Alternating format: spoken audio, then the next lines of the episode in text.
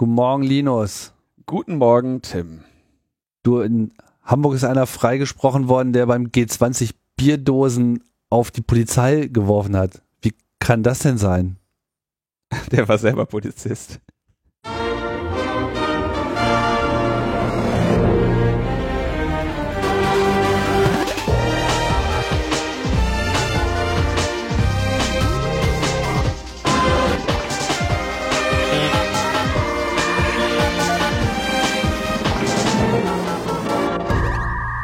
Logbuch Netzpolitik Nummer 353 vom 11. Juli 2020. It's summertime.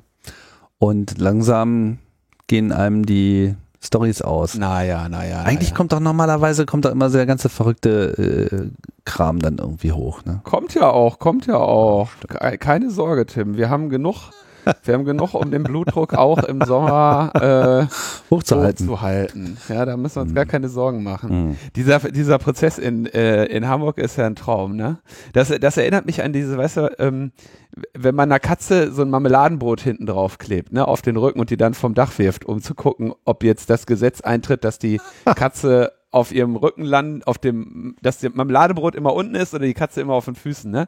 So erinnert, daran erinnert mich dieser, ähm, dieser G20-Prozess. Und das Schöne ist, ja, die ebenfalls angeklagte Freundin des Mannes, äh, die hatte auch eine Dose geworfen, die ähm, äh, wurde auch freigesprochen.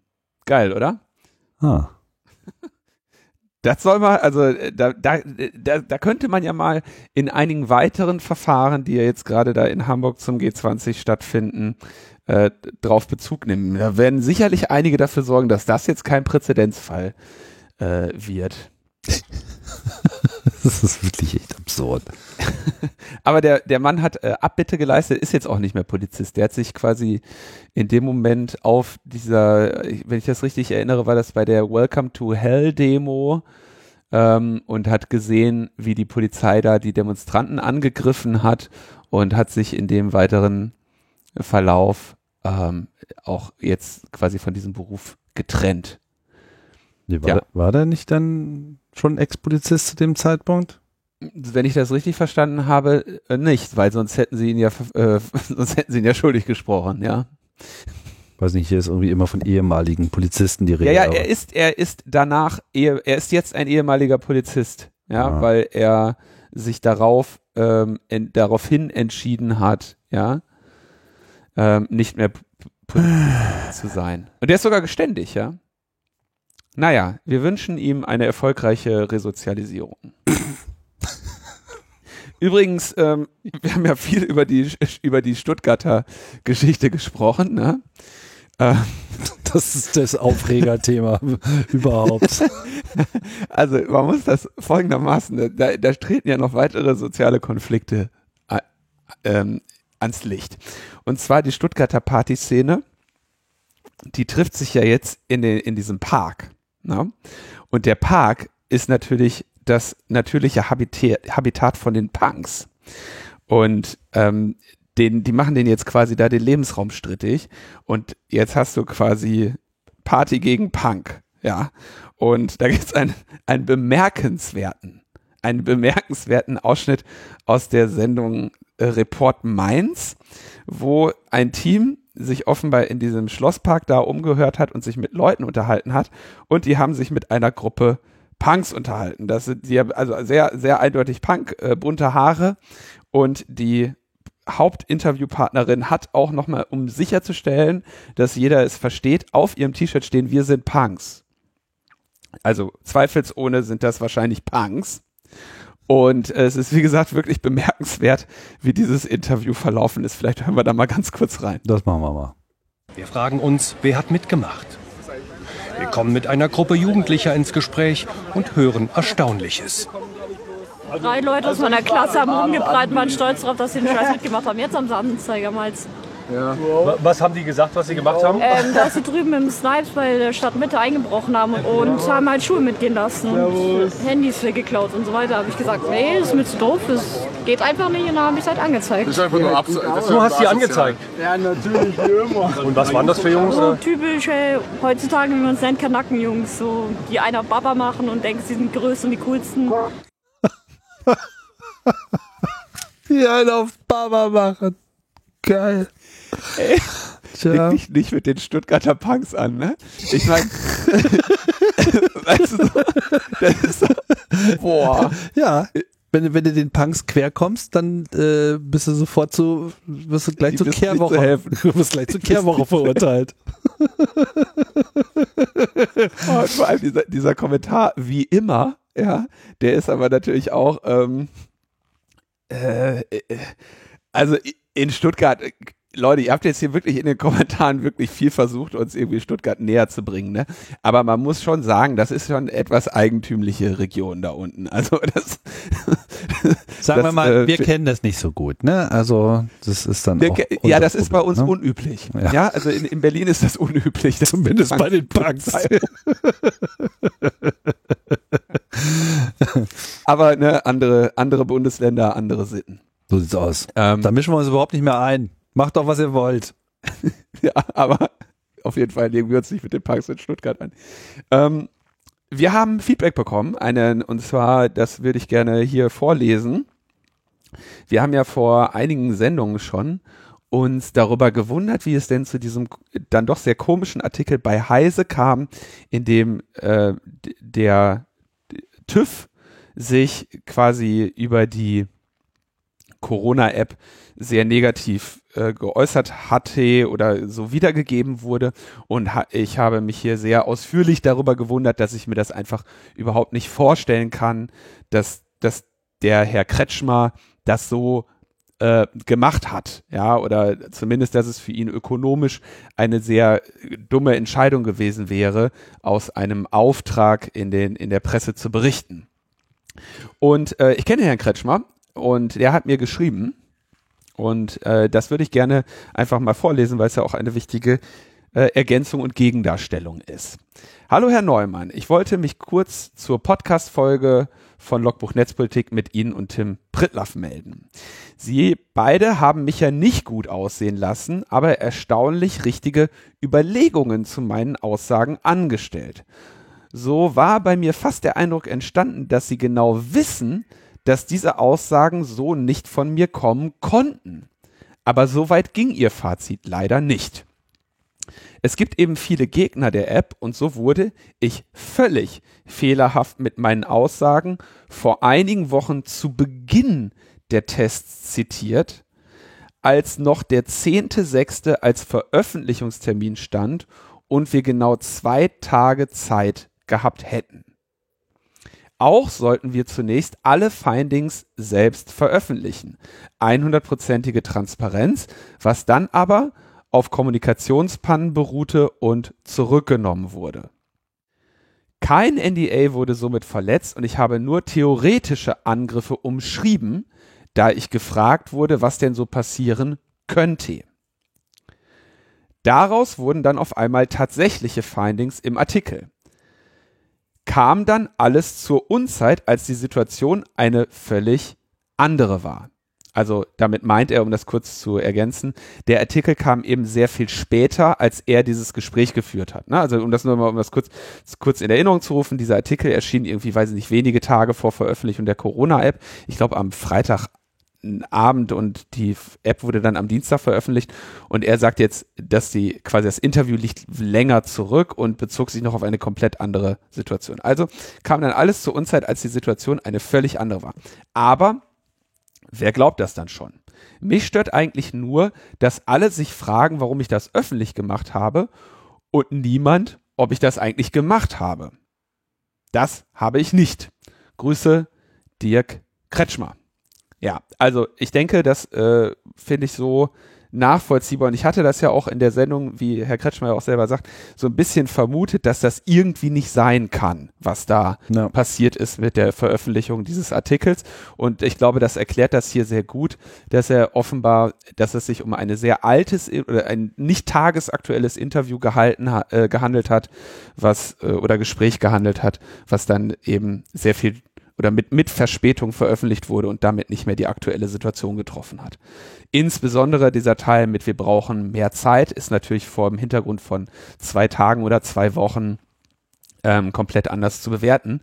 Insofern danke ich dem Dirk Kretschmer für dieses Feedback und bin froh, dass ich das hier dann auch nochmal vollständig so mit seiner Einverständnis vortragen durfte.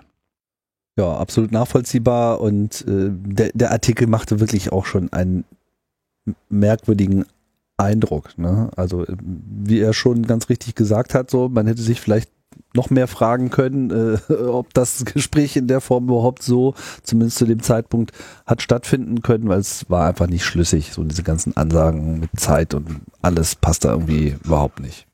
Ja, also haben wir das geklärt. Ähm, TÜV äh, weiterhin äh, und, und dieser Punkt, er hat kein, also NDA nicht gebrochen, ne, ist ja zum Beispiel auch ein wichtiger Punkt, dass das ursprünglich offenbar geplant war, dass, dass die selber ihren Bericht veröffentlichen, was ja durchaus auch manchmal üblich ist.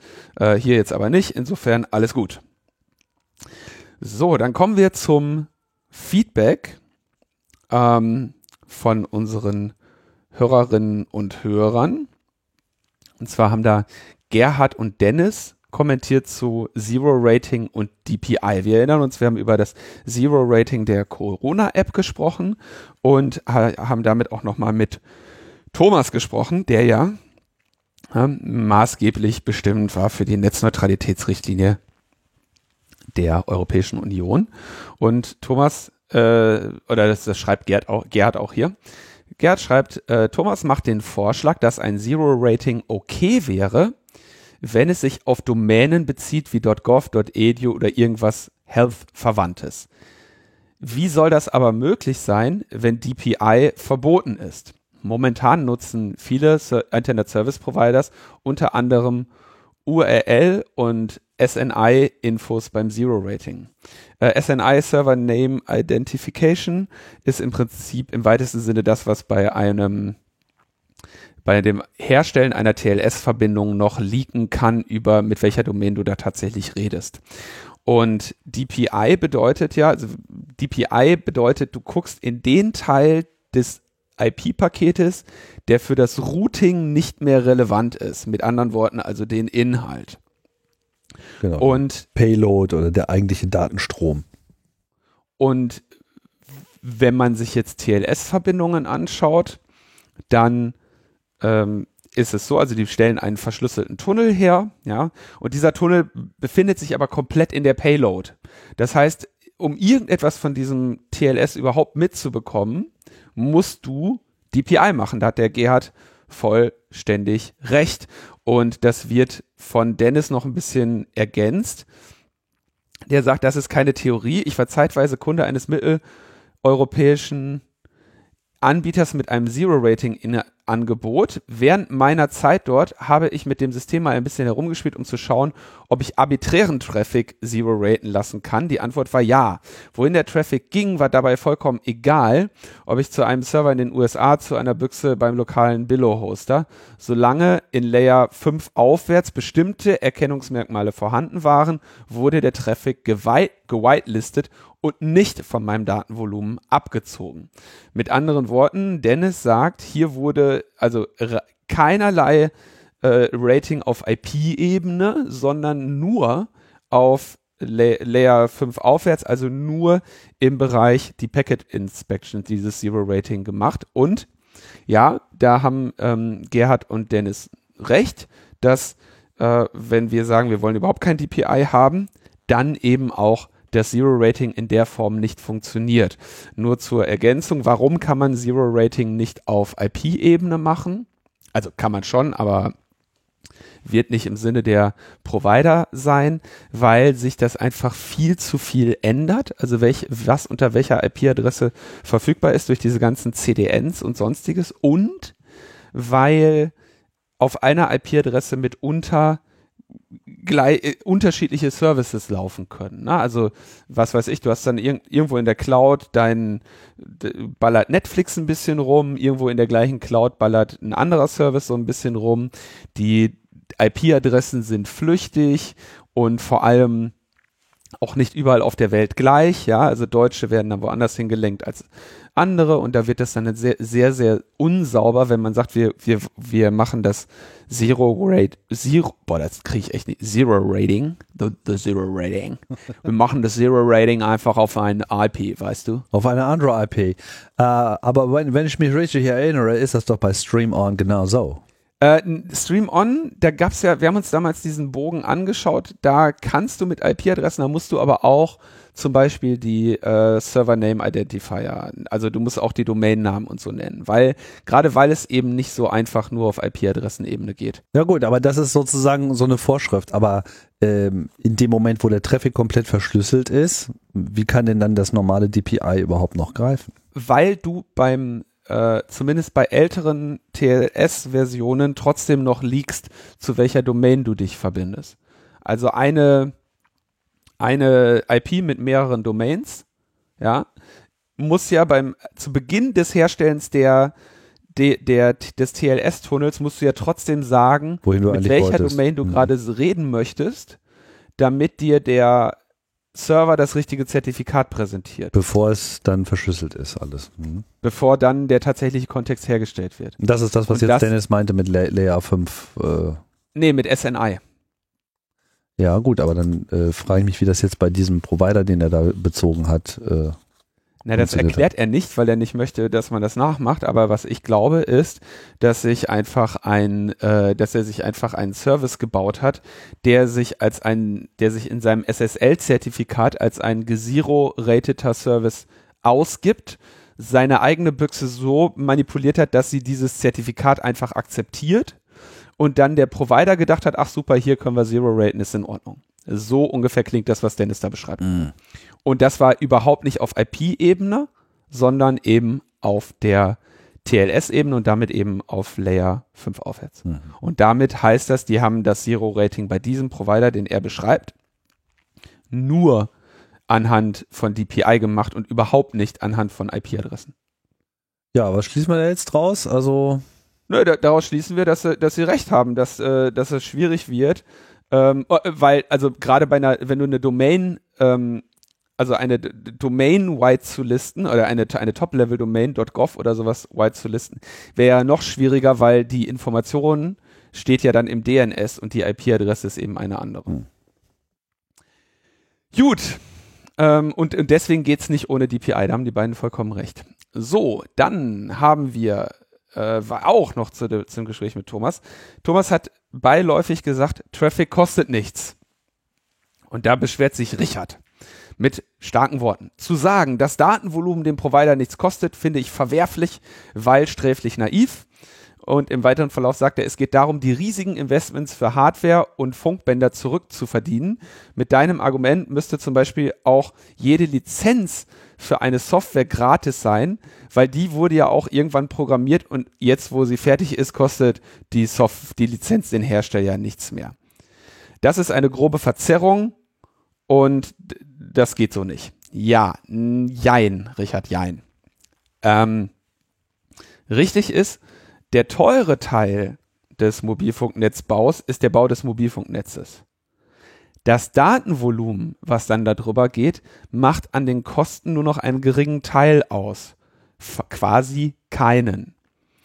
Ähm, Im Vergleich zu, ne, was, was jetzt, was weiß ich, an Miete bezahlst für den Funkmast und an Anwälten, um irgendwie die, die Wavies in Klesen-Görne irgendwie vor Gericht niederzuringen oder was auch immer, ne?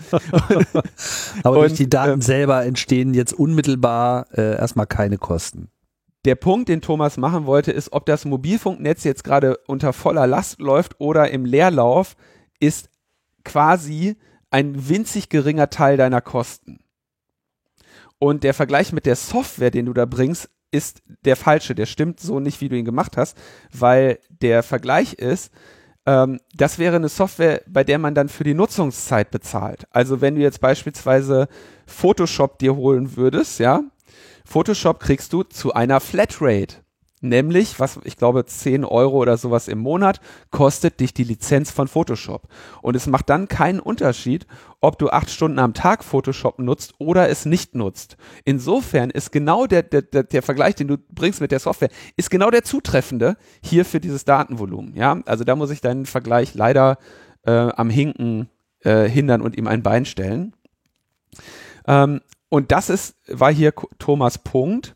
Und ähm, ein sehr guter Freund von mir, der im Telekommunikationsbereich arbeitet und mit mir auch schon gearbeitet hat, sagte immer, ähm, Telefonnetze sind so teuer, weil es so kompliziert ist, Rechnungen dafür zu schreiben.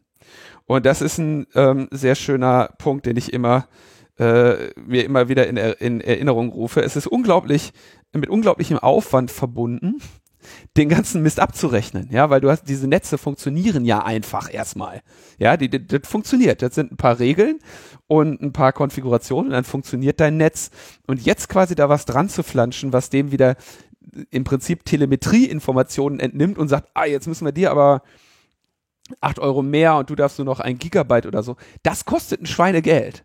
Und das könntest du quasi alles sparen, indem du sagst, Leute, macht einfach. Ne? Hm. Und die These ist, dass es im Zweifelsfall günstiger wäre, wenn du den ganzen Billing-Kram einfach weglassen würdest und ähm, keine nutzungsbasierten Abrechnungen mehr machst. Das ist die These.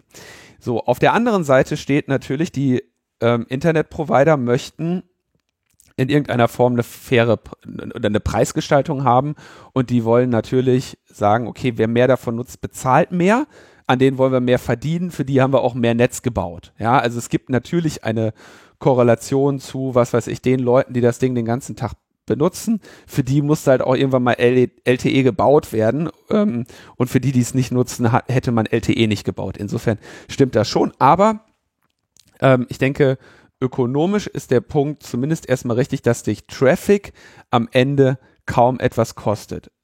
Jetzt gibt es natürlich einen Unterschied. Das kommt darauf an, wer du bist. Weil, ähm, wenn du einer der großen Internetanbieter bist, äh, ich nehme jetzt als Beispiel, äh, nehmen wir einen großen Mobilfunkanbieter in Deutschland, völlig egal. Der kann natürlich mit der Masse seiner Kundinnen und Kunden ganz anders an andere Peering-Partner herantreten als irgendein kleiner Internetprovider. Denn tatsächlich, ja, die bezahlen sich, äh, die, die rechnen auch untereinander ab. Mit der, ich glaube, es war sogar mit der gleichen Richtlinie, mit der Netzneutralitätsrichtlinie wurde aber der Verrechnungspreis für EU-Roaming festgelegt. Das hatten wir hier auch damals ähm, besprochen, dass, dass es quasi einen Gigabyte-Preis gibt von, was weiß ich, EU-Land zum anderen EU-Land. Das heißt, das kostet dann tatsächlich, also Roaming kostet in wirklich, aber und der Grund, warum das kostet, ist wieder, dass einige Interesse daran haben, dass es kostet. Nämlich die Länder, wo viele in den Urlaub hinfahren. Ja, also ist, ähm, das ist hier der, der Punkt, quasi diejenigen, die viel anbieten, wollen natürlich dann auch irgendwie dafür wieder ähm, Rechnungen stellen. Gleichzeitig diejenigen, die wenige Kunden haben, kriegen, müssen aber dann diese Preise bezahlen. Das heißt, du hast hier zwar ein Abrechnungswesen, aber das ist wieder nur zum Vorteil der Großen und zum Nachteil der Kleinen. Ja, also meinst du ja nicht, dass irgend, irgendjemand zur Deutschen Telekom sagen kann und sagt, pass mal auf, wenn ihr in unsere Netze irgendwie schnell routen wollt und wir hier am DKIX pieren, dann müsst ihr uns aber so und so viel Geld dafür geben, für die 500 Leute, die unsere Webseite aussuchen. Da sagt die Deutsche Telekom, alles klar, dann dann finden wir die eben nicht oder gehen die halt über, über irgendeinen, über den billigsten Weg an.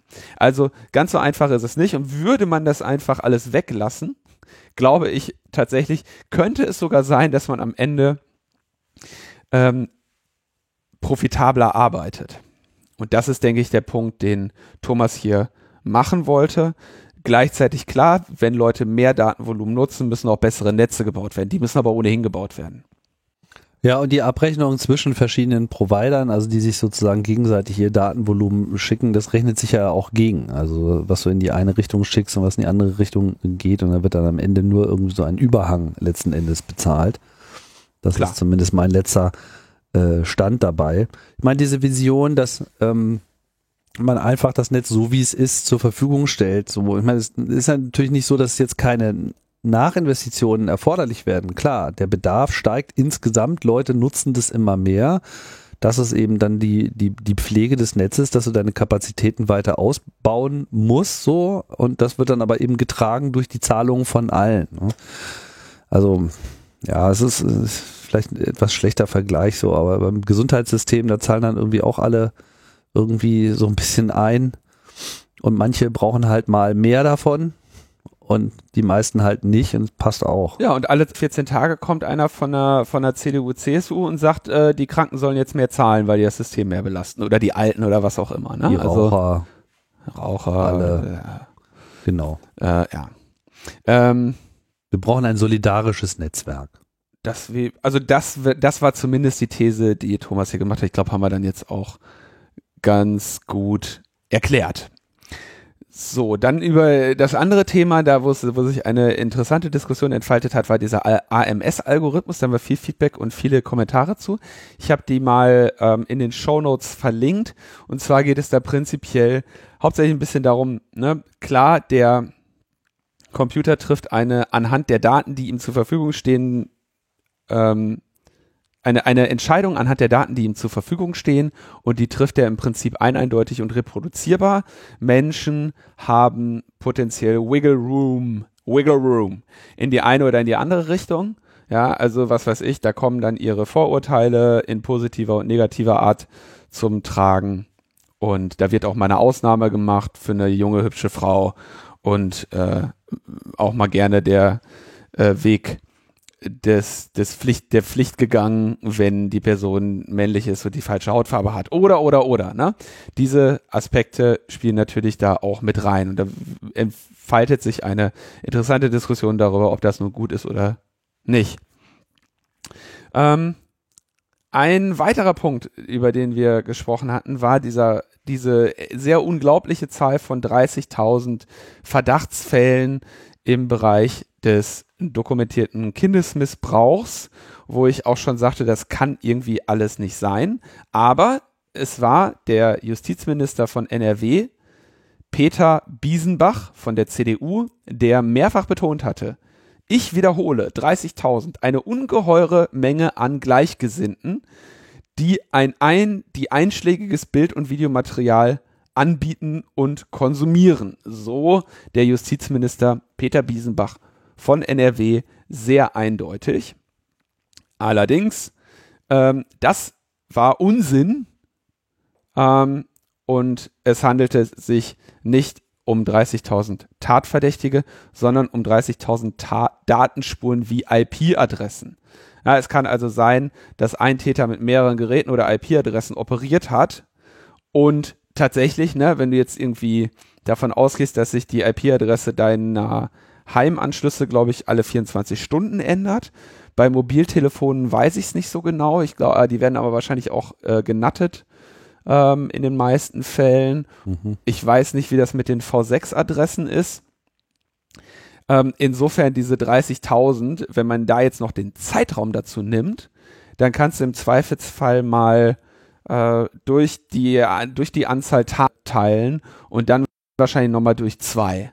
Ja, und entsprechend wurden bislang seit Oktober bundesweit 72 Verdächtige. Und es kommt jetzt wirklich tatsächlich darauf an, ne, wie viele IP-Adressen du hast, um daraus abzuleiten, wie viele Menschen sich da tatsächlich hinter verbergen. Ja, 30.000, 72, ich bitte dich, das sind doch alles nur Größenordnung. Das sind bürgerliche Kategorien. So, dann will ich noch kurz äh, zwei Updates machen zu äh, Themen, die wir behandelt haben. Und zwar hatten wir hier eine schöne Folge über das Patientendatenschutzgesetz mit Cebro und Martin. Und Martin war dann auch vor einigen Wochen nochmal als Sachverständiger Vertreter des Chaos Computer Clubs in den, der war Gesundheitsausschuss wahrscheinlich, ne? Ja, genau in den, äh, zumindest in den Ausschuss, der diesen Gesetzesentwurf diskutiert hat. Ich meine, das war der Gesundheitsausschuss. Wahrscheinlich. Äh, geladen über, äh, ich glaube, WebEx oder, oder irgendwie so ein Ding. war ganz äh, schön. Mir den Stream angeschaut. Also ähm, saßen sie da alle in ihren Wohnzimmern oder in ihren Arbeitszimmern, haben sich zu Wort gemeldet. Und Martin hat äh, dann nochmal ein bisschen zurückgemeldet. Also er sagt, erstens, das Patientendatenschutzgesetz wurde jetzt verabschiedet und zwar mit einem Änderungsantrag der Koalition, der ziemlich klar auf die Stellungnahme eingeht, die der Martin da für den Chaos Computer Club eingebracht hat. Und jetzt sollen also die Gesundheitskarten, also die die, die Patientinnen und Patienten oder die Versicherten bekommen, künftig persönlich übergeben oder per Postzustellauftrag ohne Ersatzzustellung oder Niederlegung zugestellt werden. Das heißt, an der Haustür gegen Vorzeigen eines Ausweisdokumentes, um sicherzustellen, dass sie direkt in den Besitz der Versicherten gehen. Ähm, und das ist quasi eine, ein Ergebnis der Stellungnahme von Martin. Wir erinnern uns, Martin und Cebro hatten ja beim Kongress diesen äh, diese Schwachstellen vorgeführt, in der sie Patientenkarten, aber auch Heilberufe Ausweiskarten, quasi also Praxiskarten, sich im Prinzip an arbiträre Adressen haben liefern können. Jetzt gibt es ähm, natürlich immer noch kleinere Schwächen. Es gibt ein paar Kann-Regelungen, die werden natürlich von den Krankenkassen stets als äh, könnte äh, interpre interpretiert. Und dann sagt er, beim Postzustellauftrag find, der Postzustellauftrag kann keine Identifikation mit einer echten Ausweisprüfung ersetzen. Deswegen ist Postident auch sehr viel teurer als ein Postzustellauftrag, weil nämlich beim Postzustellauftrag nur Vor- und Nachname als Identitätsattribut abgeglichen, aber nicht das Geburtsdatum und das Foto. So, aber ne, das sind jetzt eher Kleinigkeiten. Ich denke, hier diese Zustellungsmöglichkeiten sind jetzt auf jeden Fall um einiges verbessert worden. Jetzt sagt Martin aber, und das ist natürlich ein wichtiger Punkt, mir scheint der Postzustellauftrag ziemlich undurchführbar in der Praxis, da die Empfängerin zu Hause anwesend sein muss, ein paar Tage Urlaub äh, alle fünf Jahre zur Entgegennahme der neuen äh, elektronischen Gesundheitskarte ist völlig realitätsfern. Daher wird im Zweifelsfall dann die sichere per persönliche Übergabe zum Beispiel an der F Filiale wohl die Regel werden. Ähm, und jetzt sagt er, Jetzt ist natürlich auch zu erwarten, dass die Ausgabe der viel sicherheitskritischeren Praxisausweise daran angepasst wird. Die wurden aber jetzt nicht in diesem Gesetz geregelt, das kommt dann noch. Die zweite Forderung war die Streichung der Ausnahmeregelung, wonach äh, gegen Krankenkassen keine DSGVO-Bußgelder verhängt werden können. Äh, das wurde nicht übernommen, aber immerhin hat der Landesbeauftragte für Datenschutz und Informationsfreiheit Baden-Württemberg jetzt in dieser Woche erstmalig eine Krankenkasse, nämlich die AOK, als Wirtschaftsunternehmen eingeprüft und mit einem DSGVO-Bußgeld von 1,2 Millionen Euro belegt, weil sie unzureichende Informationssicherheit nach Artikel 32 DSGVO haben walten lassen. Ja, Martin schreibt als Kommentar, der Einsatz des CCC hat sich allein deswegen schon gelohnt. Also wenn ihr demnächst mit eure neue Gesundheitskarte haben wollt und äh, bei der Post in der Schlange steht mit eurem Ausweis, dank Martin. Da muss ich jetzt nochmal kurz nachfragen, weil da waren mir jetzt so viele äh, Negationen hintereinander. Äh, die Forderung nach der Streichung der Ausnahmeregelung, wonach gegen Krankenkasse keine Bußgelder verhängt werden können, hat keinen Eingang ins Gesetz gefunden. Können wir das mal irgendwie ohne dreifache Gefordert war, dass Krankenkassen DS ohne Diskussion den DSGVO, DSGVO Bußgelder bezahlen müssen, wenn sie Datenschutz verletzen oder ähm, mangelnde Informationssicherheit haben, mhm. weil es in diesem Gesetz eine Ausnahmeregelung dafür gibt. Und das gibt es auch nach Und diese. Ausnahmeregelung ist drin geblieben. Okay, gut. Und die Argumentation ist natürlich, weißt du, wenn, wenn du so eine DSGVO machst, dann machst du die ja damit die damit die äh, Leuten Sorge macht, damit sie ordentliche Informationssicherheit äh, ordentliche Informationssicherheit und ordentlichen Datenschutz umsetzen. Und ausgerechnet da, wo die kritischsten und sensibelsten Daten verarbeitet werden, machst du das dann nicht. Ne? Das ist natürlich schon sehr überraschend.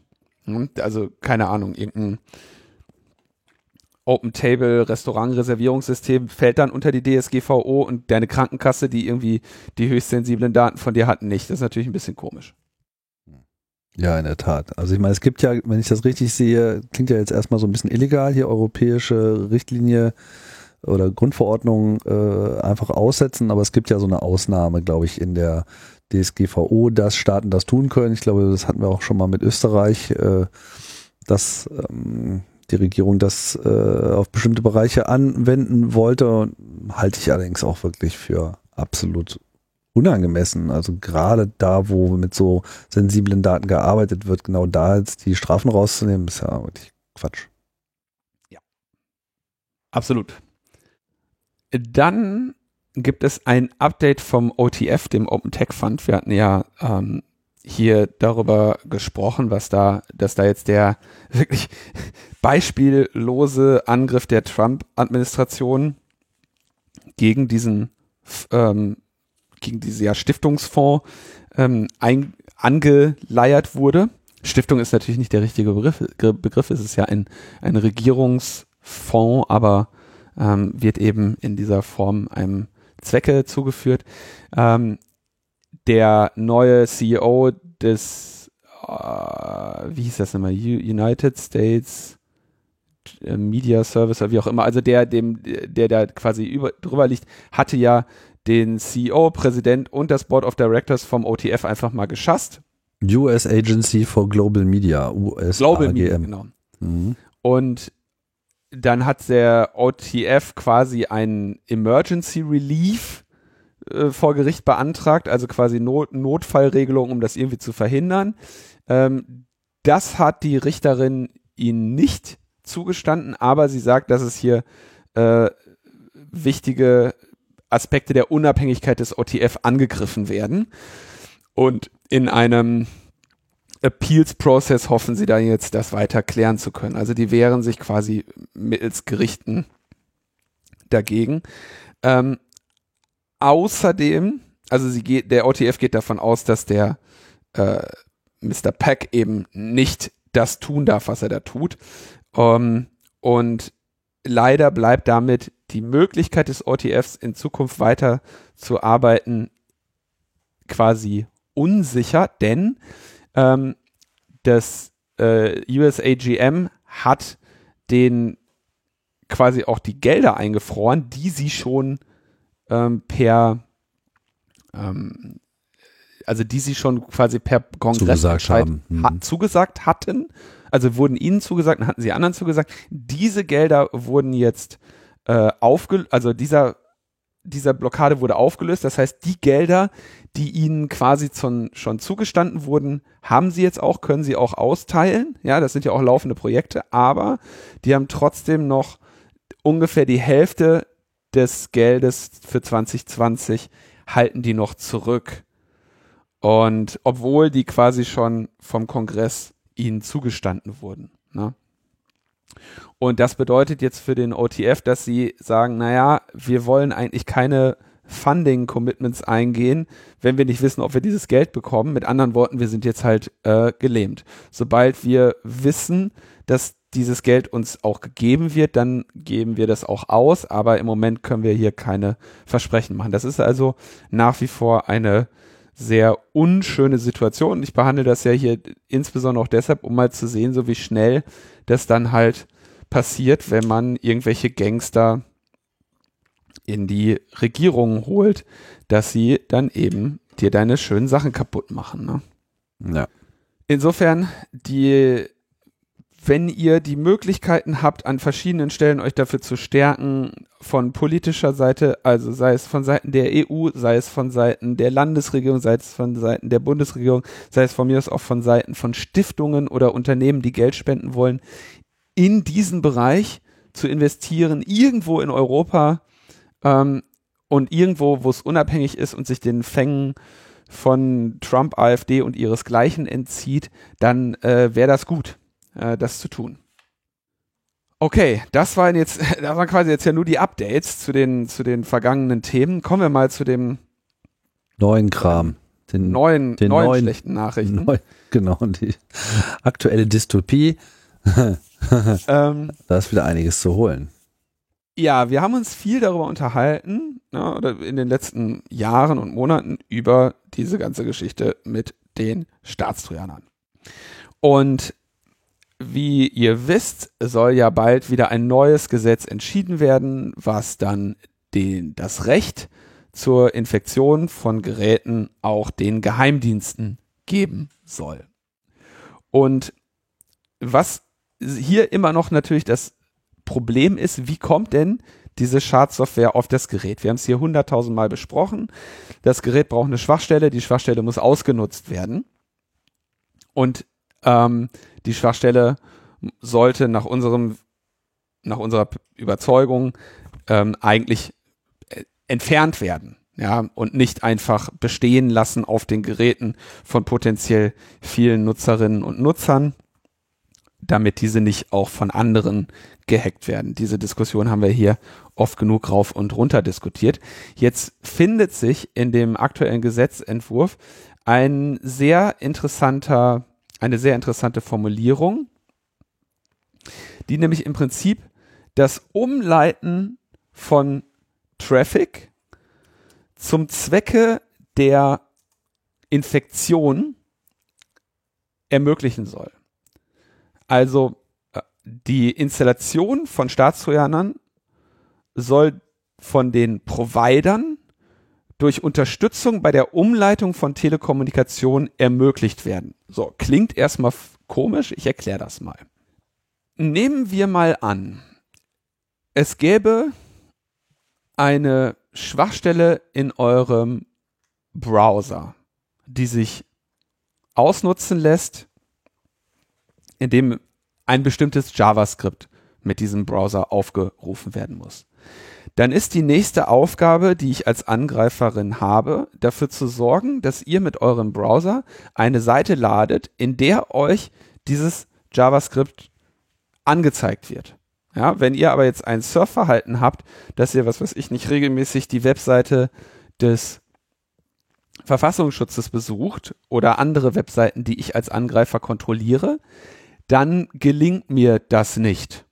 Ja, also ich muss, ich müsste euch dann, was weiß ich, zum Beispiel eine E-Mail schicken und sagen, klick mal diesen Link oder, oder, oder. Ne? Es gibt noch andere Möglichkeiten, vielleicht versuchen Werbung zu schalten, dann hätte ich aber direkt wieder so einen Streuangriff auf sehr viele Leute. Eine Möglichkeit, das zu tun, wäre aber zu sagen, okay, pass mal auf, wenn diese Person, dieser Anschluss ähm, HTTP-Seiten aufruft, also unverschlüsselte äh, Webverbindungen, dann leite das mal um durch unseren Infection Proxy. Also ein, ein quasi ein Proxy-Server, der, der, der dazwischen steht und sagt, alles klar, ich schreibe zum Beispiel in irgendwelche Seiten, die du aufrufst, dieses JavaScript einfach rein. Oder ich leite dich um auf eine andere Seite, wo dieses JavaScript dann kommt. Ja? Noch schöner ähm, und vielleicht als Beispiel noch viel äh, einfacher umzusetzen ist, eure Computer machen regelmäßig Updates. Also, was weiß ich, startest irgendeine Software, sagt die Software, ist ein Update da. Willst du updaten? Sagst du ja. Und dann installierst du das Update. In der Regel werden diese Updates über das Internet heruntergeladen. Ja klar, wo sollen sie auch sonst herkommen? Dabei kommt entweder HTTP oder HTTPS zum Einsatz. Äh, inzwischen zum Glück viel mehr HTTPS. Noch vor einigen Jahren war das totaler Standard, dass diese Downloads einfach über HTTP gingen. Der Hintergrund dafür war, dass man potenziell diese Updates ja auf einmal sehr vielen Nutzerinnen zur Verfügung stellt und wenn die dann alle runterladen, hält man die Last auf dem Server geringer, wenn man einfach kein SSL macht.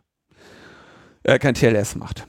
So, das hat eine sehr unangenehme Eigenheit, weil ich quasi, wenn ich einen solchen Proxy-Server habe und deinen Traffic umleiten kann, ich zum Beispiel sagen kann, statt deines neuen Updates für den VLC-Player oder was auch immer, kriegst du jetzt einen infizierten VLC-Player. Und das ist natürlich eine der elegantesten Methoden der Schadsoftware-Infektion. Unter der Voraussetzung, dass du ein Betriebssystem verwendest, wo jetzt nicht weiter noch irgendeine Signaturprüfung stattfindet ähm, oder du auf anderem Wege sicherstellst, die Software wirklich aus der Quelle zu bekommen, ähm, die du haben möchtest. Leider, wenn du es aber hier mit einer staatlichen Stelle zu tun hast, sollte es am Ende wahrscheinlich auch nicht so schwer sein, dass die dir tatsächlich einfach signierte Malware unterschieben und von mir aus auch äh, TLS-Verbindungen bösartig umleiten.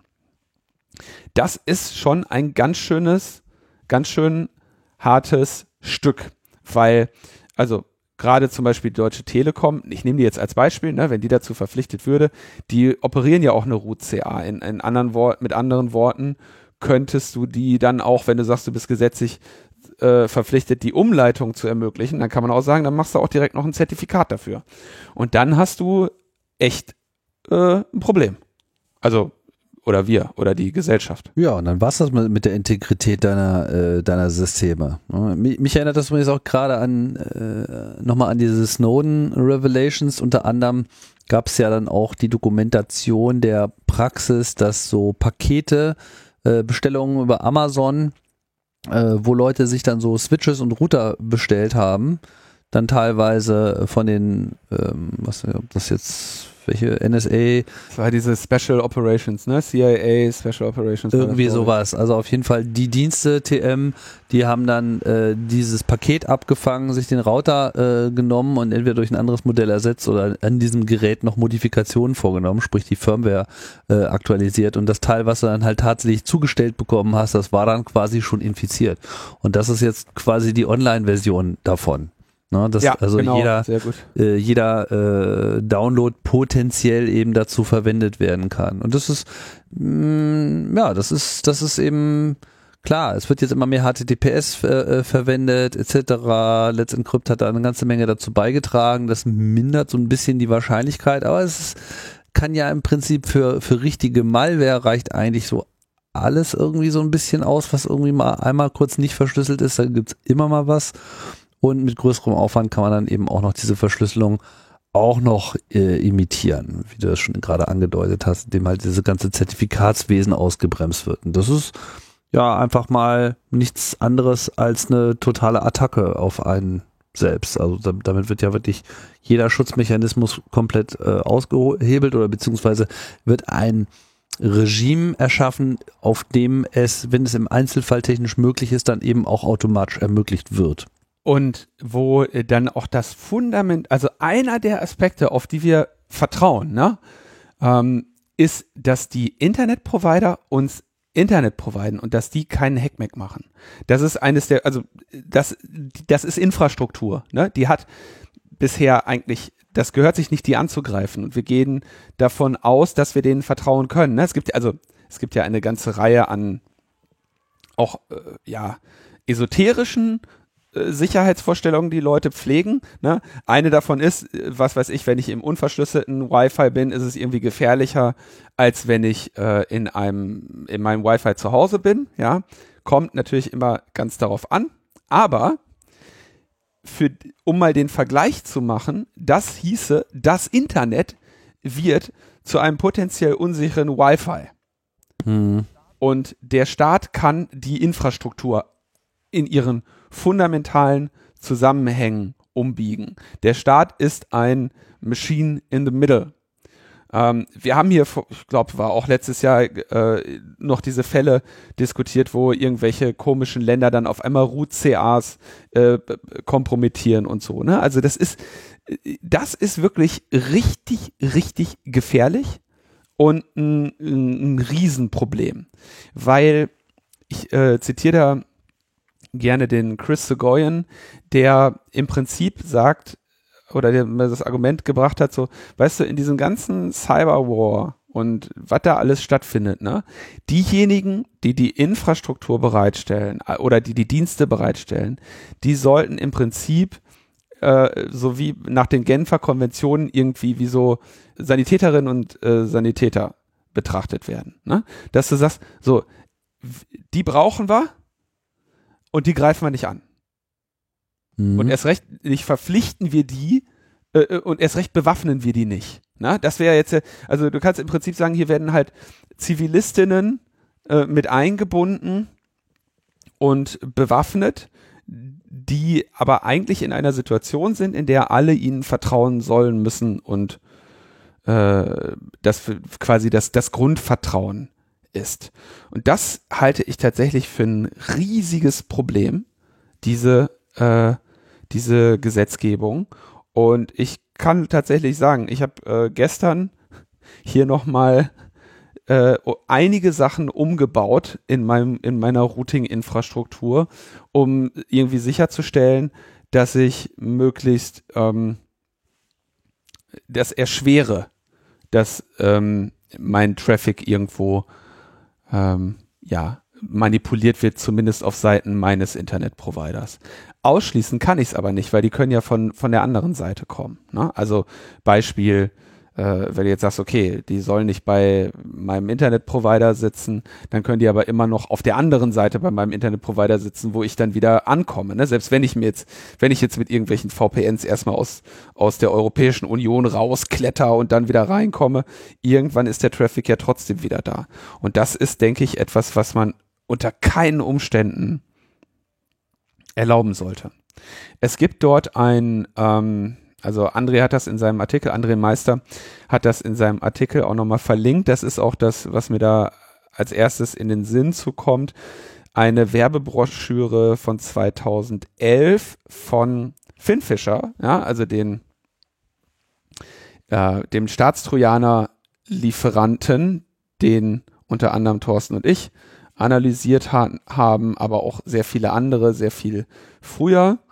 Ähm, die bieten das quasi als fertige Kiste an und haben so ein, so ein Video davon, wo das auch erklärt wird. Ne? Da stellst du, das Ding heißt FinFly ISP und das wird quasi beim ISP hingestellt und dann gehst du quasi als BKA oder, oder in dem Fall jetzt natürlich als Geheimdienst, ne, gehst du einfach nur noch hin und sagst, okay, die Kiste steht da, jetzt sagst du, alles klar, jetzt wird diese Zielperson wird jetzt dadurch geroutet und der prüft dann automatisch die ganze Zeit, ah, werden hier irgendwelche zum Beispiel Exe-Dateien oder Executables runtergeladen und live patcht die. So, so die Beschreibung. Ich denke mal, ehrlich gesagt, der äh, hält das eher einfach, hält quasi eine Schadsoftware-Variante von möglichen ähm, Zielen bereit, was weiß ich, häufig häufig genutzte Software wäre da das naheliegende, ne? Und wenn er dann sieht, ach, gibt mal wieder eine neue Version, in dem Video ist das dann iTunes, dann wird eben beim nächsten Update kriegst du halt den, die Schadsoftware mit deinem iTunes-Update runtergeladen. Und um quasi so etwas einzubauen, brauchst du ja immer nicht viel. Ne? Du kannst quasi jede Schadsoftware mit ein bisschen Mühe in andere legitime Software reinpatchen. Deswegen inst, äh, infizieren sich ja auch so viele mit Schadsoftware, weil sie meinen, fünf Euro für irgendein Programm sparen zu müssen und stattdessen aus dubiosen Quellen eine gecrackte Version mit einigen Sonderfunktionen herunterladen. Ja, Malware as a Service sozusagen. Also das ist wirklich übel. Das ist wirklich schlimm. Da sind auch, also nur um das mal, hier, ähm, der Bitkom ist dagegen, Eco ist dagegen, ne? also die, Bran die betroffenen Branchenverbände sind selber dagegen, weil sie sagen so, ey, das geht an, an unser Vertrauensverhältnis mit den Kundinnen und Kunden. Und das ist wirklich ein Problem. Wir wollen nicht eure Hilfssheriffs werden. Und sie haben eine lange Liste mit den Zugangsanbietern, also Internet-Mobilfunkanschlüsse, aber zum Beispiel auch Betreiber kommerzieller WLANs, dann die Internetknoten, DKIX, Backbone-Anbieter, Glasfaserbetreiber, Hosting-Anbieter, alle äh, sollen quasi diesem, dieser Mitwirkungspflicht unterliegen. Und das ist echt, äh, geht gar nicht. Uiuiui. Das ist echt übel. Also ich fand den Vergleich so mit äh, Vertrauenszerstörung auch ganz, ganz treffend. So, ne? Also man stellt sich jetzt mal vor, man hätte jetzt beschlossen, so ja, wir müssen manchmal einfach was über Leute rausfinden. Ähm, wir heben dann halt einfach mal die ärztliche Schweigepflicht aus. Hm? So, weil kann ja sein, dass wir da mal so eine Information mal gebrauchen können. Dann geht ja irgendwie keiner mehr zum Arzt. Also das. Das mache ich aber nur bei den Bösen, ne? Ach so, na dann. Das, ja. Das hatte ich jetzt vergessen. Das ist, also genau, ärztliche Schweigepflicht ist da auch nochmal ein echt guter Vergleich, ne? Die, die muss eben absolut sein. Ja, aber sonst Irre. kannst du ja irgendwie niemandem mehr trauen. Und ich kann dir aber sagen, was, also wenn sie das bekommen, ne, dann wird die Infektion mit Schadsoftware und das Verbreiten von Staatstrojanern echt easy. Dann wird das einfach, weil du einfach so eine Menge an Traffic hast und so eine Menge auch an doch auch heute noch irgendwelchen unverschlüsselten Verbindungen, dass das echt schwierig ist, da noch für die Integrität der Software zu äh, sorgen. Und sei es jetzt, mein Executables kriegt man noch hin, ne? beispielsweise ähm, die meisten Linux-Distributionen laden ja zum Beispiel ihre Softwarepakete auch einfach über HTTP, weil sie vorinstalliert quasi die Signing Keys haben. Das heißt, schlimmstenfalls, wenn die Software verändert ankommt, dann merkt das System das. Ne? Das ist eine ganz sinnvolle Möglichkeit, äh, damit umzugehen. Uh, und es ist natürlich so, dass dieses Code Signing auch bei macOS und Windows jetzt zunehmend Einzug erhält. Aber deswegen habe ich ja gerade mal dieses Beispiel mit dem, mit dem JavaScript genommen. Das zeigt das tatsächlich nochmal sehr, sehr gut das Problem. Insbesondere in einer Welt, in der sich jetzt eh alles in die Cloud bewegt, ne, ähm, werden vielleicht zukünftige derartige Angriffe eh eher in Form von JavaScripten stattfinden, als in Form von Code, der tatsächlich auf deiner Maschine ausgeführt wird. Ja, und wir haben jetzt auch gerade äh, als Reaktion auf die Veröffentlichung der Corona-Warn-App ja auch gesehen, wie viele Leute es gibt, die ganz stolz drauf sind, dass sie noch ein ganz altes Telefon verwenden und auf gar keinen Fall da auf neuere Technik äh, umsteigen wollen. ja, das äh, war teilweise schon etwas äh, verstörend, diese Diskussion. Da kann ich nur sagen, ja, ihr seid dann aber auch wirklich Open Game. Also das ist äh, genau das Ding. Ja? Wenn halt einfach jeder beliebige Datenstrom mal eben ähm, umgangen werden kann und dann gibt es halt irgendeinen, was weiß ich, Sicherheitslücke äh, bei irgendeiner alten Android-Version oder bei irgendeinem iPhone äh, 4, was noch jemand in Betrieb hat, so, dann ist das dann halt auch sehr schnell auszunutzen. Ja, das ist, also das ist echt ein, das ist wirklich ein Problem, ne? Also, äh, da, und ich sehe das jetzt auch schon wirklich, ehrlich gesagt, hier in der, in der Sommer, im Sommerloch untergehen, ne? Und, ja, ich halte natürlich zum Glück die Möglichkeiten dagegen zu klagen eigentlich relativ gut. Aber allein die Idee, also die Idee ist so krass, ja. Und dann halt für Geheimdienste, nicht für Polizei, ne? Also nicht, nicht nennenswerterweise für, für Polizei, sondern direkt äh, alle 19 Geheimdienste, die die Bundesregierung hat, soll diese Staatstrojaner bekommen und es soll halt jetzt am nächsten Mittwoch auch schon beschlossen werden. Das heißt. Ach so, das ist gegen Terror, na dann. Linus, weiß ich gar nicht, warum du dich groß aufregst. Ja, ich habe du, ich habe hier wirklich gestern bis tief in die Nacht ähm, Infrastruktur renoviert, ne? Und besser gemacht. Was kann man denn da besser ist, machen? Ah, da gibt's immer Ver, äh, Verbesserungsmöglichkeiten hier, ne? So, so. Willst du uns an deinen Erfolgen nicht teilhaben lassen? Ich mache jetzt, ich mache hier, ich mache äh, ja schon längere Zeit, versuche ich ja Schlandrouting zu vermeiden. Und äh, Und äh, das äh, kann man natürlich immer noch mal bessern. Mhm, verstehe. Ja, das sind äh, nicht so gute Nachrichten. Aber es gibt auch Nachricht schlechte Nachrichten aus anderen europäischen Staaten. So ja. ähm, schöne Diskussion haben wir ja in letzter Zeit über diese Kontaktlisten. Also muss ich ja mal wirklich sagen, diese ganze Corona-Diskussion, ne? Ich finde das sowas von zum Heulen, über welche Themen da diskutiert wird und über welche Themen nicht. Du hast erst einerseits diese einfach wirklich völlig nicht ernstzunehmenden Corona-App-Schwurbler, die sich irgendwelchen Unsinn dazu ausdenken und, und nur um irgendwie dagegen zu sein, weil sie schon immer dagegen waren. Du hast eine Diskussion über ähm, Maskenpflicht, als wäre das jetzt die große Einschränkung unseres Lebens, dass man sich mal so einen blöden Mundschutz aufsetzt, wenn man mal einen Meter durch, ein, durch, durch den Biomarkt geht oder was, ne?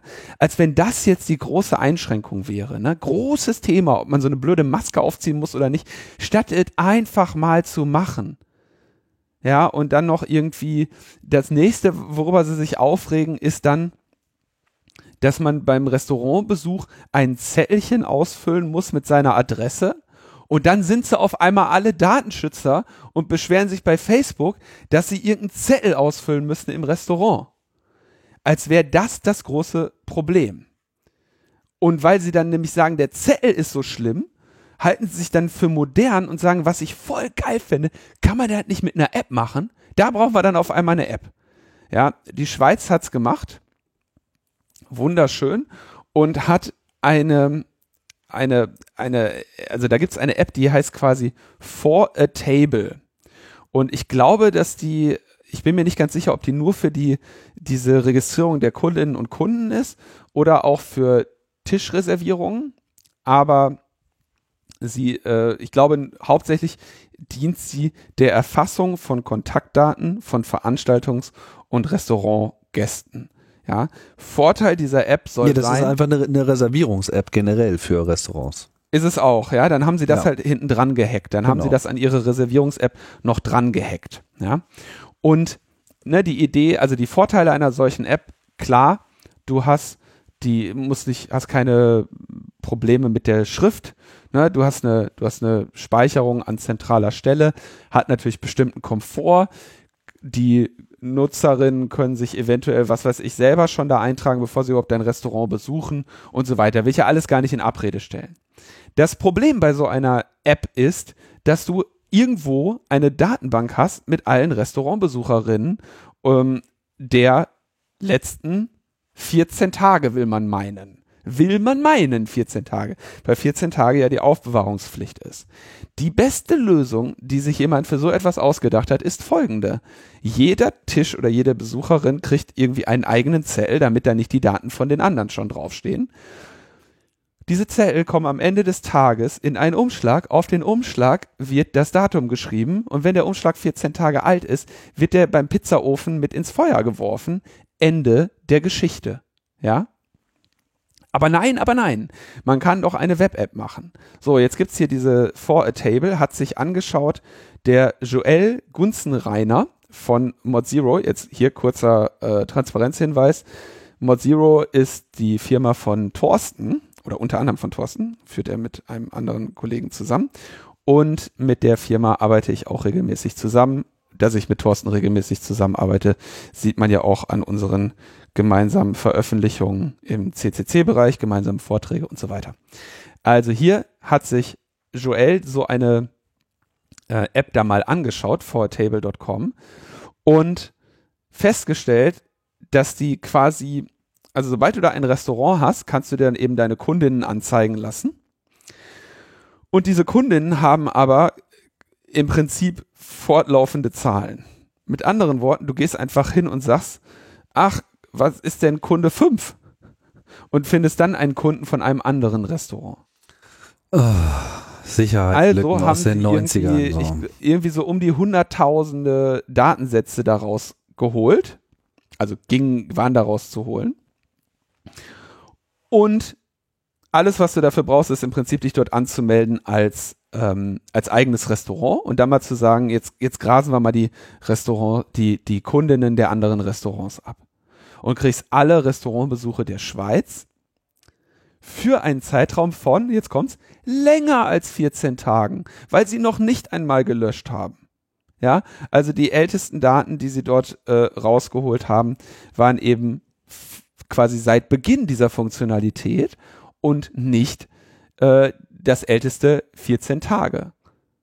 Ja, also mit anderen Worten, dieses nicht nur haben die Daten unsicher gespeichert, sondern auch noch zu lange. So, jetzt wisst ihr, warum man so etwas nicht digital haben möchte, weil das dann schnell hingestrickt wird von irgendwelchen ähm, Leuten, die sich vielleicht nicht ganz im Klaren darüber sind, was sie da basteln. Und ich denke tatsächlich hier mit den ähm, 14, mit der, mit der Verletzung dieser Speicherfrist, ich kenne jetzt die rechtliche Situation in der Schweiz nicht so genau, aber ich glaube, wenn ich das richtig verstanden habe, gab es da eine Verordnung. Und in dieser Verordnung, das ist die Corona-Verordnung, da gibt es den Artikel 5. Und da müssen sie das zwar erheben, aber da ist auch eine Löschung nach 14 Tagen vorgeschrieben. Das heißt, dagegen haben sie dann auch noch verstoßen. Herzlichen Glückwunsch. Super. Mit so einer Fehlerkultur wie in den 90er Jahren für Web-Apps irgendwie. Ich meine, so diese Ja. IDs durchzählen und so weiter, das sind so die Klassiker. Da- Damit fing äh, Security im Prinzip an. Ne? Das waren so die ersten, die ersten Dinge, die so richtig groß waren.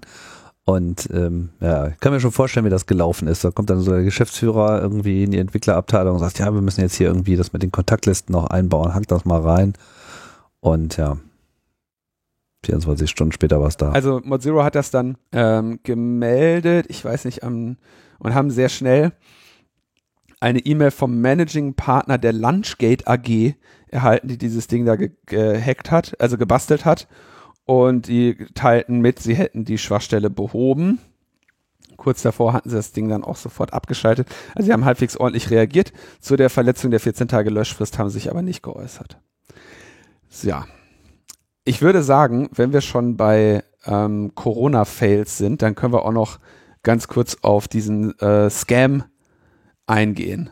Ja, es gibt nämlich jetzt einen Corona-Warn-App-Scammer.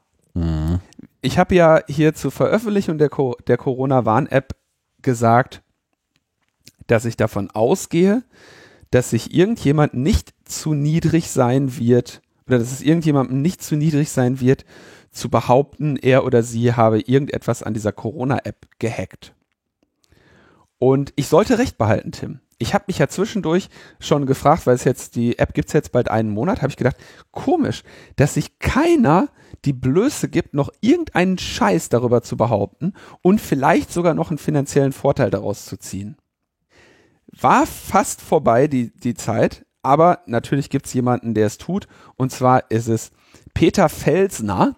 Das ist der stellvertretende Fraktionsvorsitzende der AfD. Was hat er gemacht? Nun. Bundestag? Nee, nee, nee, nee, nee, nee. Das macht er quasi im Rahmen seiner äh, privatwirtschaftlichen Tätigkeit. Nein, nein, ich meine Fraktion, welcher, welcher Fraktion äh, sitzt davor? AfD. Ja, äh, im Bundestag. Gehe ich von aus, ne? Sitzen die, also. Deswegen frage ich jetzt gerade, ob da irgendein Land. so, äh, äh, der kommt irgendwo aus Baden-Württemberg, insofern vielleicht sitzt der auch da unten irgendwo. Äh, Im Bundestag, sag ich. Mhm. Im Bundestag, ja. ja. Peter Felser. So. Okay, ja, sorry, ich kenne diese ganzen Hyopies. Entschuldigung, ich auch nicht, aber ich habe es nachgeschlagen. Peter Okay, du hast Felser. Felser, Peter Fel- Felser. Felser. So. Ähm, als diese, also wir wissen, diese Corona-Warn-App sendet Bluetooth-Beacons. Und diese Beacons ändern sich regelmäßig und die werden auch von sich ändernden MAC-Adressen gesendet. Und das dient dem Zweck, dass man nicht die Leute nachverfolgen kann. Da diese Bluetooth-Beacons natürlich mit jeder Bluetooth-Hardware zu empfangen sind und es Bluetooth-Hardware sehr günstig gibt, hat sich schon mit der Veröffentlichung der App haben sich ja eine ganze Reihe an, sage ich mal, findigen, interessierten Techies da dran gemacht, im Prinzip Scanner zu bauen. Du kannst dir für Android direkt auch einen runterladen, den gibt's quasi fertig, wo du, wo du die gesamte Funktionalität schon hast. Der ist kostenlos und heißt Ramble. Ähm, der, da kannst du quasi sagen, okay, mach mal den Scanner. Du kannst auch filtern quasi auf Messages vom Typ ähm, Content äh, Tracing Notification oder Content Tracing Beacon und kannst damit quasi immer sehen, ach, guck mal, da hat gerade wieder jemand was gesendet. Kannst du im Prinzip hier ne, dein Telefon hinlegen und kannst du gucken, was, was, was ist denn so auf Bluetooth gerade los. Das ist ja eine Eigenschaft von Funk ist ja, dass man Funk empfangen kann. Das ist ja so eine, so eine wahnsinnige Eigenschaft von Funk. Ne? Echt? Und deswegen, ja, ja, doch, kann man empfangen. Funk kann man empfangen. Krass. Und ja, und deswegen macht man ja, verschlüsselt man ja entweder, was man funkt, wie zum Beispiel euer WLAN, oder in dem Fall, dass die Nachricht nicht verschlüsselt werden kann äh, oder nicht verschlüsselt werden soll, wie bei diesem Corona-Warn-App, dann ändert man einfach andauernd den Identifier, damit man dann nicht getrackt wird. Ende der Geschichte. Und jetzt haben eben diese Scanner-Apps, die Leute so gebastelt haben. Frank hat sich, Frank Rieger hat auch so ein kleines Ding gebaut mit so einem Stick irgendwie, der dir quasi immer anzeigt, wie viele Leute, wie viele Apps empfängt der gerade. Hm? Also der äh, guckt sich einfach die Anzahl Beacons an, geht natürlich davon, also mittelt natürlich, weil die sich ja andauernd ändern und sagt dir so, ah, okay, so und so viele Leute benutzen hier die App. Und der hat dann so anfangs mal so Scherze gemacht, ähm, irgendwie in der Nähe vom Biergarten mal einmal mit der Hand die Leute zählen und dann mit dem Scanner gucken, wie viele App-Beacons er so empfängt um dann quasi damit mal so ein Mittel zu schätzen, wie viele Leute benutzen denn ungefähr die App. Hatte auch ganz gute Schätzungen. Ne? Dann gab es ja diese anderen beiden, die hattest du, glaube ich, weiß nicht, ob wir die hier behandelt hatten. Was meinst du? Diese mit, mit dem, die mit Ramble mal durch die Stadt gefahren sind und einfach geguckt haben, wo häuft sich die Nutzung dieser App und Genau, haben dann quasi so eine Heatmap von. Genau, diese Heatmaps, das ist ja schon am ersten Tag gewesen. Ich weiß nicht mal ganz genau, wo es war. Karlsruhe Stimmt, die waren am, die waren, genau, die, war das nicht Osnabrück oder sowas? Ich weiß nicht mehr. Irgendeine, irgendeine Stadt auf jeden Fall und sind einfach mal durch die Fußgängerzone gelaufen und haben einfach genau im Prinzip genau dasselbe gemacht. Also was, was dieser Ich glaube, das war so, war das nicht sogar Bochum? Ich glaube, der eine von denen war Ja, der, kann der Bochum. Bochum. Ja, Bochum ist, glaube ich, richtig. Ja. Ähm, ist auch letztlich Also auch wieder. Security, Security Standort in Deutschland, ne, Ruhr-Uni Bochum, bekannt für seine IT-Security und so weiter. Ne? Also Leute, die von dem Thema Ahnung haben, haben das am ersten Tag gemacht mit Bordmitteln, mit allen möglichen kleinsten Dingern und äh, haben damit Spaß gehabt und haben das Ergebnis gehabt, yo, die App funktioniert, wie sie es sagt, nämlich indem sie diese Beacons die ganze Zeit ändert. Wir finden kaum Fläche für eine für weitergehendes Tracking und Identifikation der Geräte. Kleiner Hinweis, es gibt äh, eine Möglichkeit zu unterscheiden, ob der Beacon von einem Apple und, oder von einem äh, Android-Gerät ges gesendet wird. Kann man kritisch sehen, ist auf jeden Fall eine Auffälligkeit, liegt aber dann eben an Apple und Google. Das heißt, da kannst, kannst du dir so ein Dashboard machen, wo du sagst, hier gibt so und so viel iOS, so und so viel Android und so weiter. Ne? Ich glaube, das ist Lustiger nicht, Spaß. ich glaube, es ist nicht mehr so, wenn ich das richtig ver, äh, verfolgt habe. Es war am Anfang so, weil Google da Okay, ein Bit gesetzt hat und äh, das tun sie Das jetzt, glaube ich, nicht mehr. So. Mhm. Also Leute, die echt Ahnung haben, machen das seit Tag eins und kommen zu dem Ergebnis, die App funktioniert wie versprochen. Sie sehen keine weiteren Angriffsflächen als ähm, gemeldet wurden. Alles gut. Einen Monat später kommt dann dieser Peter Felser von der AfD und stellt eine App in den Google Play Store ähm, und sagt, das ist jetzt der Corona-Warnwarner oder sowas, ne? Heißt die App? Also eine und kostet irgendwie 1,50 oder sowas und hat dann so ein Video, in dem er irgendwie rumschwurbelt. Ja, hier kann man das sehen, wer die App nutzt. Wir spielen den jetzt zurück und ich bin mir nicht sicher, dass die sicher ist. Und ähm, sagt dann irgendwie ja, wenn die Kohle, äh, das Geld geht erstmal zur Refinanzierung seiner seiner App-Entwicklung da und ähm, ansonsten in die politischen Projekte. Mit anderen Worten kannst du dir ungefähr vorstellen, welche politischen Projekte die AfD so hat. Ne? Ja. Ähm, also, jetzt gibt es zwei Möglichkeiten. Entweder der Typ hat fundamental absolut nicht verstanden, wie diese App funktioniert und konnte dieses Unverständnis, wie die App funktioniert, aufrechterhalten über den gesamten Zeitraum, dass irgendwelche Humpa-Lumpas für ihn diese App gecodet haben. Oder aber der täuscht gezielt seine Wählerinnen und Kundinnen und bringt sie dabei auch noch um ihr Geld. Das ist doch irre, oder? Ja. Also klar, Also ich, darum geht's ja ich- hier auch. Also das ich, ist, kann, bist ich- du wirklich so überrascht jetzt? ja, Ja, ich meine, er behauptet hier irgendwie, theoretisch könnten die Ergebnisse manipuliert werden, da es sehr leicht sei, an die IDs über Bluetooth heranzukommen. Mhm. Ja, okay, Ah, gut, das ist klar kommt man an die IDs, aber da können keine Ergebnisse manipuliert werden, haben wir ja schon eine Million Mal erzählt. haben wir alles schon Kriminelle ja. Angreifer können das ganze System sabotieren und boykottieren, indem gefälschte IDs von Infizierten ins System der Regierung zurückgespielt werden. Ja, nur wenn sie irgendwie eine Tarn kriegen, haben wir ja auch alles schon irgendwie erklärt. Also Haben das sind alles schon geklärt. ja, das sind alles leere Behauptungen. 1,19 will er übrigens nur haben, ist äh, im Angebot. Da ist jetzt günstiger geworden. Ja. Mhm. Also ich habe tatsächlich, wir haben das von mehreren Hörerinnen und Hörern und Freundinnen natürlich auch zugesendet bekommen und ich habe ernsthaft noch darüber nachgedacht, ob ich das jetzt irgendwie, ähm, ob ich das, ob wir das hier überhaupt behandeln und so einem, so einem Scammer, ja, also es ist ja quasi ein, ein betrügerisches Angebot. Ja, das ist schon gut, das zu erwähnen, weil ich hatte dann auch so diverse äh, Leute auf äh, Twitter, die irgendwie auch keines Besseren zu belehren waren und immer wieder äh, mit irgendwelchen Links auf irgendwelchen Studien, die eigentlich alle immer wieder dasselbe erzählt haben, nämlich man kann diese Bluetooth-IDs per Funk empfangen und speichern und sich was bei denken, ja. Nur das war's dann halt auch schon, ja. Das, das ist ja, was all diese Studien durchgehend immer wieder nur erzählt haben. Und ja, dann kam dann auch wieder nochmal dieser Link und so, ja, hier told you so. Und ich so, äh, nee, sorry, keine neuen Erkenntnisse. Lies dir doch irgendwie auch mal durch, Aller was da Quatsch. steht. Äh, dann schreibt er noch, er hätte allein in Berlin über 1500 Nutzer der Corona-Warn-App innerhalb von vier Tagen auf der Speer-App dokumentiert. So.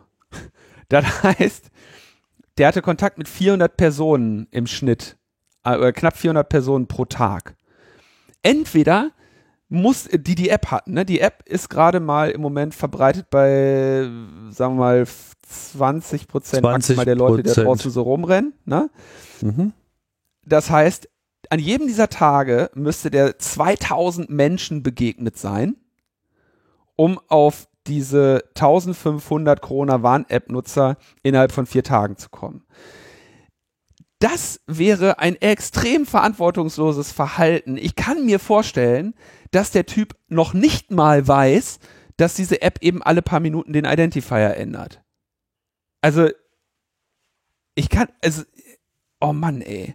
Leute, das, das, so sind die drauf. Also es ist so, sowas so, so unseriös, Tim. Das ist überhaupt nicht fundiert. Ja, absoluter Unsinn. Und äh, da habe ich Besseres zu tun. Deswegen widmen wir uns dem nächsten Thema. Genau. Ich denke nur, man sollte sich merken, mit welchen, also ist jetzt nicht neu, dass, dass Politikerinnen und Politiker mit unseriösen äh, Behauptungen äh, hausieren gehen, ne? aber dass sie auch noch 1,19 dafür haben wollen, ähm, finde ich, finde ich frech. Ja, das ja? nehmen wir jetzt einfach auch. 1,19.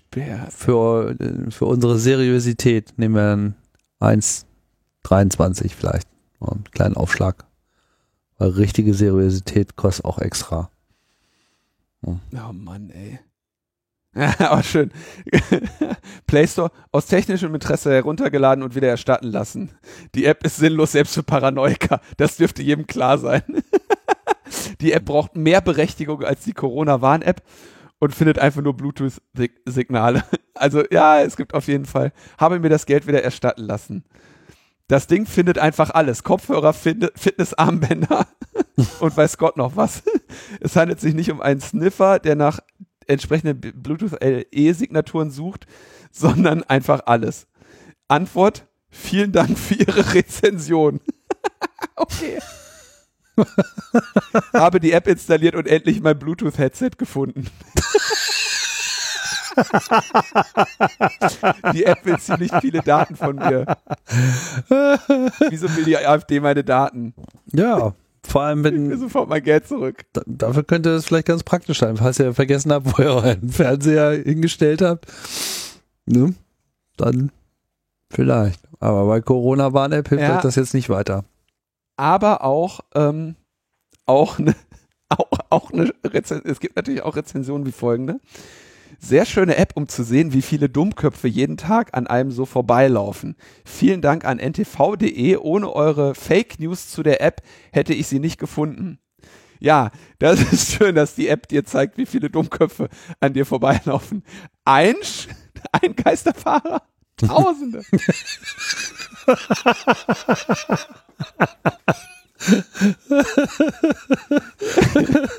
oh Mann. Aber wirklich, das, das ist irgendwie. Ah Mann, ey, das ist, also ich kann. ah, Herrje. Okay, kommen wir zur nächsten schlechten Nachricht. Gut. So. Die ist auch richtig schlecht. Wir haben ja hier schon behandelt ähm, Clearview, den Facial Recognition Service. Oh, heute ist mein Englisch aber echt gut. ähm, diesen Gesichtserkennungsdienst, der äh, spezifisch Strafverfolgungsbehörden angeboten wurde. Ne? Die haben Facebook und andere soziale Netzwerke gescraped, haben die haben darauf Gesichtserkennungsalgorithmen laufen lassen und dann konntest du da quasi ein Bild hochladen und hast dann die im Internet zu diesem zu diesem Gesicht erhältlichen Informationen gefunden als Servicedienstleistung für Strafverfolgungsbehörden. Gab ein, war ein riesiger Skandal, haben wir hier auch behandelt. So. Jetzt dachte sich äh, ein, eine Firma aus Polen, halt mal mein Wodka. Das machen wir nicht nur für Strafverfolgungsbehörden, das machen wir einfach öffentlich für alle. Und zwar, wir, wir PIM Eis heißt dieses, dieser Service, damit von 900 Millionen Fotos ähm, quasi darüber ihren Algorithmus laufen lassen zu haben und du kannst dann quasi ein Bild dort hochladen, um dich in diesen Bildern zu finden. Clearview AI war nochmal eine Hausnummer größer, die haben ja von drei Milliarden gesprochen. Ähm, aber was das im Prinzip ist, ist eine Biometriedatenbank. Ne? Das ist nicht irgendwie Google Bildersuche, guck mal ähnliche Bilder oder so, wo das ja auch teilweise sehr gut schon funktioniert, muss man echt sagen. Was, was wir hier haben, ist für die allgemeine Öffentlichkeit so ein Dienst, wobei die auch sagen, ne, irgendwie die, die limitieren ihre API so ein bisschen und ab, äh, weiß ich nicht, 100 Millionen Zugriffe oder sowas musst du dann, musst du auch bezahlen oder also du musst schon früher bezahlen, aber kannst bis zu 100 Millionen irgendwie Zugriffe bekommen und geben das einfach der, der allgemeinen Öffentlichkeit. So, was kann mit so etwas gemacht werden? Im, die, das Thema wurde sehr gut aufbereitet von unseren Freundinnen und Kollegen bei Netzpolitik.org, wo dann auch mal gesagt wurde so, ja, was mit Stalkern? Was ist mit dem ähm, Outing von irgendwelchen Sexarbeiterinnen? Was ist mit dem Auffinden von sogenannten Rachepornos? Ja auch so eine absolut asoziale äh, Schiene. Ne? Mhm. Und was ist zum Beispiel, ähm, wenn du bei der Polizei irgendwie äh, Demonstran Demonstra Demonstrierende filmst, ne, was die ja die ganze Zeit machen, und dann nachher einfach mal die Bilder, die, so die Gesichter, die dich interessieren, einfach mal in so eine Gesichtserkennungscloud wirfst. Das ist wirklich ein Problem. Und ähm, ich kann mir nicht vorstellen, dass das legal ist, einen solchen Service zu betreiben, aus verschiedenen Gründen. Erstens denke ich, dass die betroffenen sozialen Netzwerke, die die da scrapen, auf jeden Fall AGB-Regeln dagegen haben. Zweitens ist das ja eine Profilbildung, weil du ja von einer Person ein biometrisches, einen biometrischen Fingerabdruck in Anführungszeichen, einen biometrischen Gesichtsabdruck in dieser Datenbank speicherst und öffentlich durchsuchbar machst. Ich, also das kann gar nicht legal sein und das ist echt problematisch.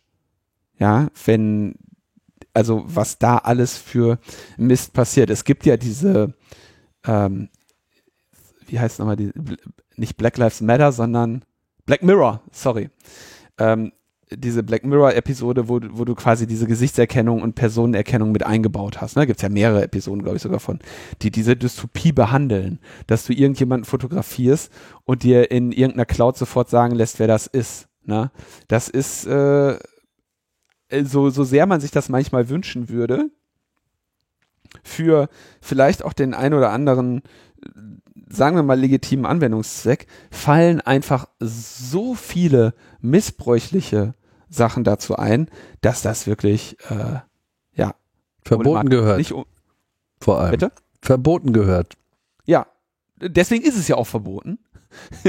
ja, die Profilbildung, aber generell die Gesichtserkennung und Überwachung dadurch äh, ja. ist halt noch nicht verboten.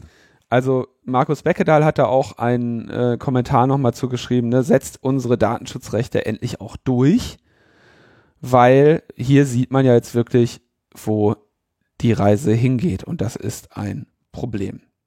Diese DSGVO, die ist echt nicht zu früh gekommen. Ja, aber Mar also Markus Becker da schreibt ja auch, es ist vor allem ein institutionelles Problem. Wenn die überwiegende Mehrheit der Expertinnen der Meinung ist, dass das nicht mit der DSGVO kompatibel ist, warum können Unternehmen in der Europäischen Union so agieren? Wer klagt dagegen? Wann bekommen wir endlich eine effektive Datenschutzdurchsetzung? Ja, das sind natürlich schon vernünftige Fragen, die er hier stellt. Ja. Hm.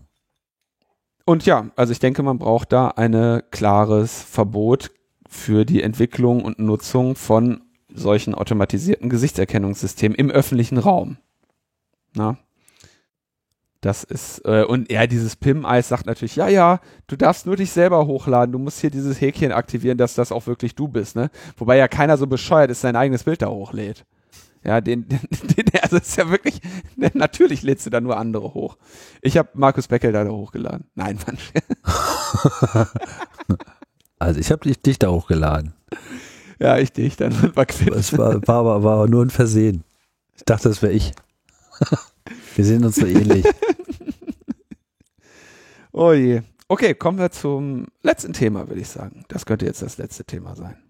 Ähm, in den USA gibt es ja jetzt inzwischen seit mehreren Wochen eine Diskussion über Polizeigewalt und ähm, ja, institutionellen Rassismus in den Strafverfolgungsbehörden. Und diese wurde unter anderem auch begleitet von der, den sogenannten Blue Leaks. Das waren um die 270 Gigabyte an Daten über, die sich über mehrere Jahre erstrecken und irgendwie Daten von mehr als 200 Polizeirevieren der USA umfassen. Teile dieser Daten schienen nicht unbedingt ähm, irgendwie äh, geheim oder nicht öffentlich zu sein. Also einiges davon stammte aus so Freedom of Information äh, Act Requests. Also im Prinzip ähm, hier so Frag den Staat-Style-Sachen, ne? Mhm. Informationsfreiheitsgesetz anfragen. Ähm, einige Sachen aus unklarer, äh, unklarer Quelle, potenziell auch, äh, potenziell steht die Frage im Raum, ob davon Sachen auch gehackt waren. Ja. Und veröffentlicht wurde das von einem Kollektiv mit dem Namen DDO Secrets, Distributed Denial of Secrets. Ich weiß nicht, wie sie auf diesen Namen gekommen sind.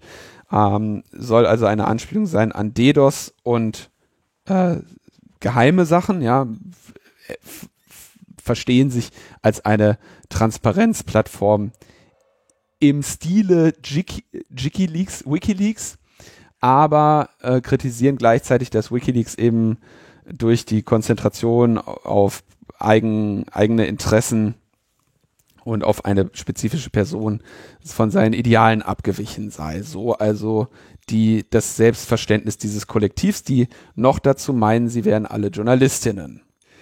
Ja, ähm, die haben also diese Daten veröffentlicht und dann haben sie das getwittert und kurz darauf war ihr Twitter-Account weg weil äh, Ver Verstoß gegen Twitter-Regeln, Verbreiten von illegal erlangten Daten. Und dann war nach einigen Tagen auch ihr Server weg, denn der wurde jetzt von der Staatsanwaltschaft Zwickau bei dem Provider aus dem Regal gezogen und beschlagnahmt im Rahmen eines Amtshilfeersuchens des FBIs. Zwickau. Ja. Mhm. Da ist irgendwo ein Hetzner Datenzentrum in der Ecke. Ah. Und da sind die dann äh, deswegen von dieser Staatsanwaltschaft. Ja, und jetzt ist die Frage, man muss ja sagen, es gibt jetzt keinen Gerichtsbeschluss über diese Beschlagnahme, sondern dieser Sir, dieser, das Rechenzentrum Falkenstein wurde als Zeuge durchsucht, was im Rahmen der STPO möglich ist. Und also quasi, ne, die haben das, das Rechenzentrum als Zeuge durchsucht und dabei den Server mitgenommen. Ist jetzt nicht so, als gäbe es eine richterliche Anordnung über die Beschlagnahme dieses Servers. Die sind einfach da hingegangen und haben den mitgenommen. Was schon ein ziemlich krasser Punkt ist. Insbesondere, weil das eigentlich nur für Straftaten nach deutschem Recht gilt, aber hier jetzt quasi für das FBI gemacht wird. Ja, das ist schon eine ziemlich mh, interessante Rechtsauslegung, ne? Dass jetzt irgendwie ohne Gerichtsbeschluss das FBI sagt, ey, könnt ihr mal als Zeuge diesen Computer da vernehmen und den mal festhalten? Das ist schon, ähm, denke nicht, dass das eine, ein juristischer Schritt ist, der in der Form astrein ist oder der uns vorbildlich sein sollte. Also kurze Erklärung, du sagst Falkenstein, Rechenzentrum Falkenstein, also das ist bei, bei Zwickau, da hinten Plauen, da die Ecke. Mhm.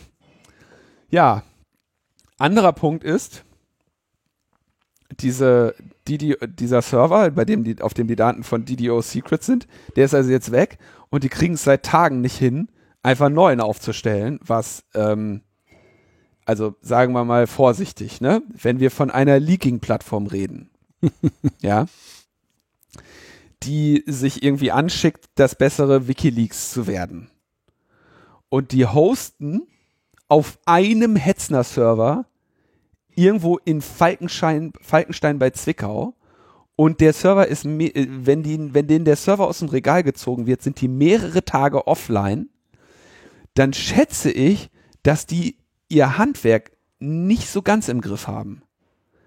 Weil das sollte natürlich, haben sie auch auf Twitter geschrieben, zu deinem, zu deinem Standardprozessen gehören, dass du davon ausgehst, dass dir die Büchse aus dem Regal gezogen wird und du dann, sagen wir mal, innerhalb von Stunden in der Lage sein musst, woanders deine Daten wieder bereitzustellen. Das ist ja nicht so schwer. Also, ne, du hast ja dann einfach quasi fertige Server irgendwo stehen, die du nur für diesen Fall hast und die du dann in Betrieb nimmst. Ja, das Server kostet ja auch nicht viel.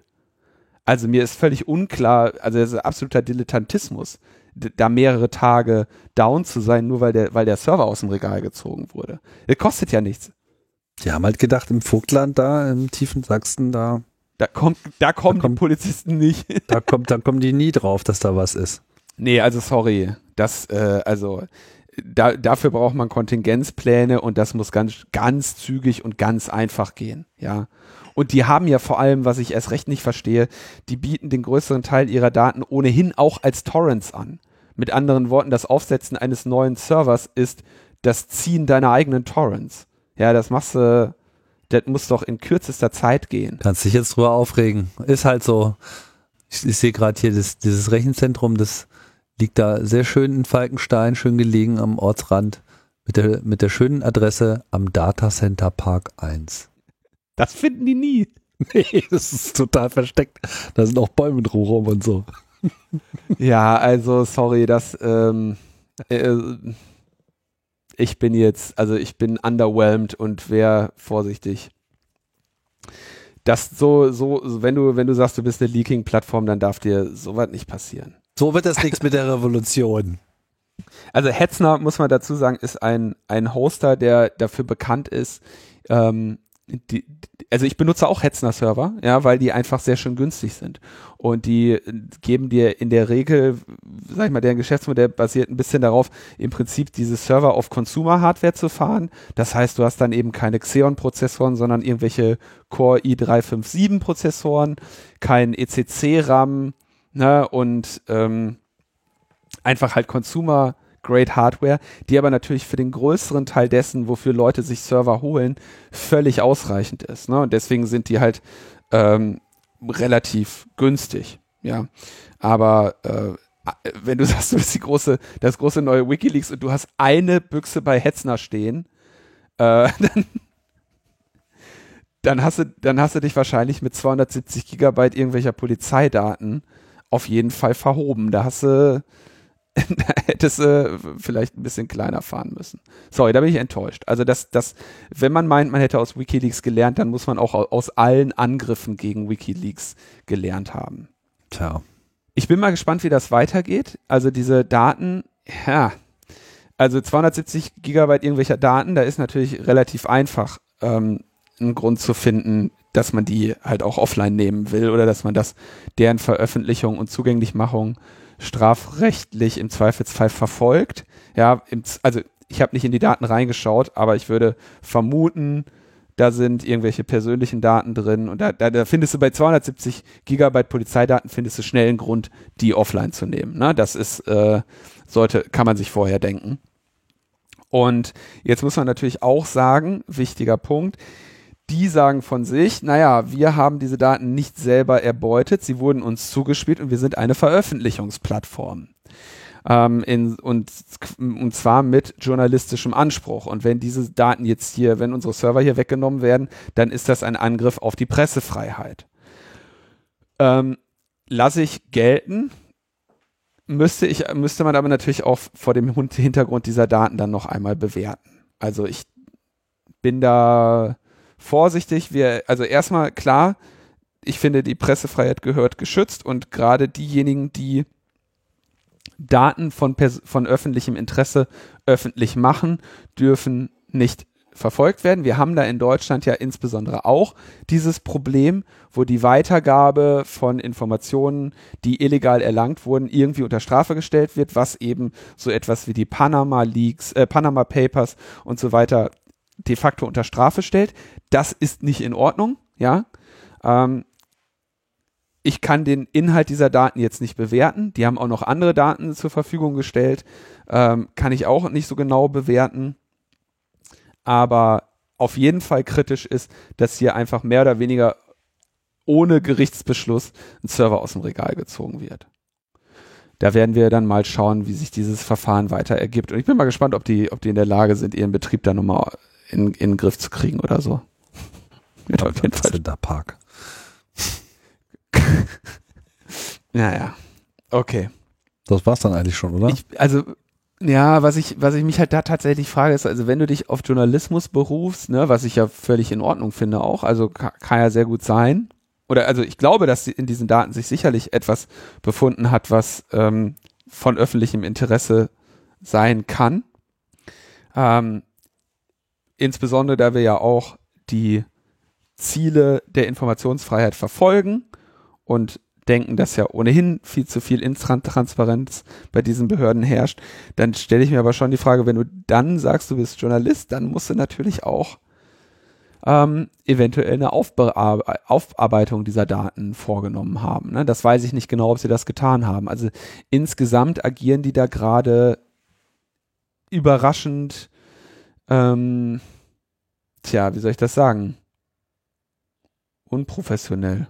Das scheint deine Einschätzung zu sein. Das kam jetzt schon relativ deutlich rüber. ist halt so. Also gut, ne, äh, Leute machen Dinge und manchmal machen sie halt äh, ganz cool und hier haben sie sich vielleicht Sonnenbrillen gekauft, aber den Rest nicht gedacht.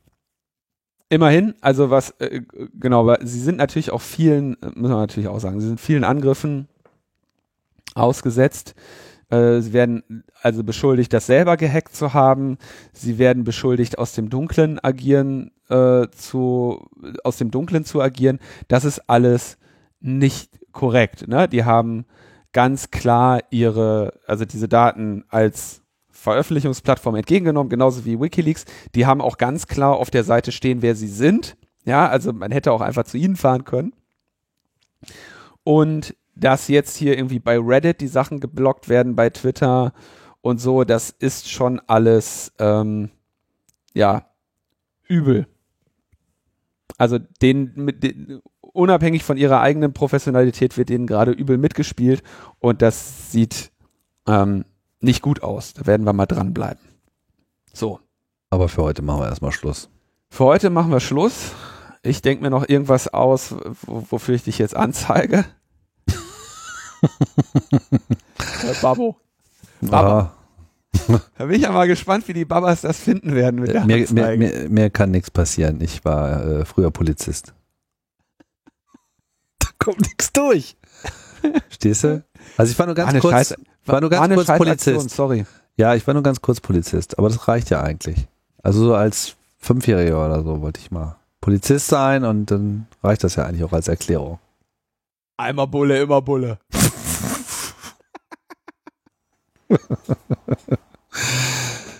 so, lass uns noch ein bisschen Danke sagen und dann machen wir Schluss. Genau, hier. ich möchte, ich möchte äh, sehr herzlich danken dem Kenneth, der auch äh, selber schon festgestellt hat, dass er verrückt ist. Insofern brauche ich das hier nicht mehr zu betonen. Ähm, und sehr freundlich der Elina danken. Und dann äh, wollte ich generell mal nochmal so in die Listen geschaut und äh, habe jetzt einfach mal nach Alphabet sortiert. Möchte an dieser Stelle noch einmal herzlich danken Alexander, Andreas, Arne, Benedikt, Benjamin, Björn, Christoph, Dirk, Fabian, Franziska, Yannick, herzlichen Dank, Jens, Johannes, Christian, Marco, Markus, Martin, Matthias, Michael, Mona, Ralf, Sarah, Sascha, Simon, Steffen, Stefan, Tanja, Thomas, Tore, Tim und Tobias. Herzlichen Dank. Ich danke dir auch, Linus. Keine Ursache. Ja. Kannst du auch mal ruhig. Ja. Habe ich jetzt gemacht. Mit einer Bierdose auf dich. Kriegst mich nicht, versteck mich im Datencenter. Datencenter als. So Leute, äh, genießt den Sommer. Wir kommen wieder. Also wir sind jetzt nicht weg oder so, aber wir wissen noch nicht so ganz genau, wie wir äh, unseren Takt halten sollen. Das muss jetzt alles ein bisschen mehr remote äh, laufen, als es ohnehin schon äh, läuft. Ähm, kriegen wir aber irgendwie hin. Ne? Und dann hören wir uns wieder. Die Tage. Bis dahin. Ciao, ciao. Tschüss.